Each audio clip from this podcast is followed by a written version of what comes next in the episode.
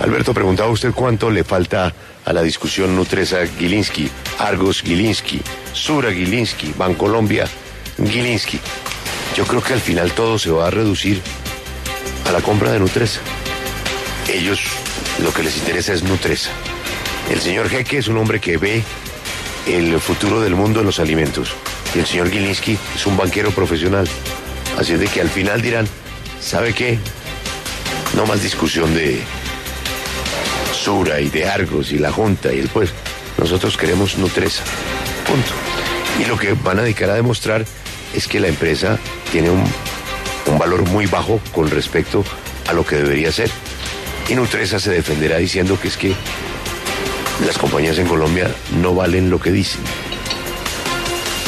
Y resulta que es que no hay otra medición. No es lo que uno diga que vale una compañía. Su sombrero para usted vale lo que usted quiera, pero ese sombrero tiene un precio en el mercado.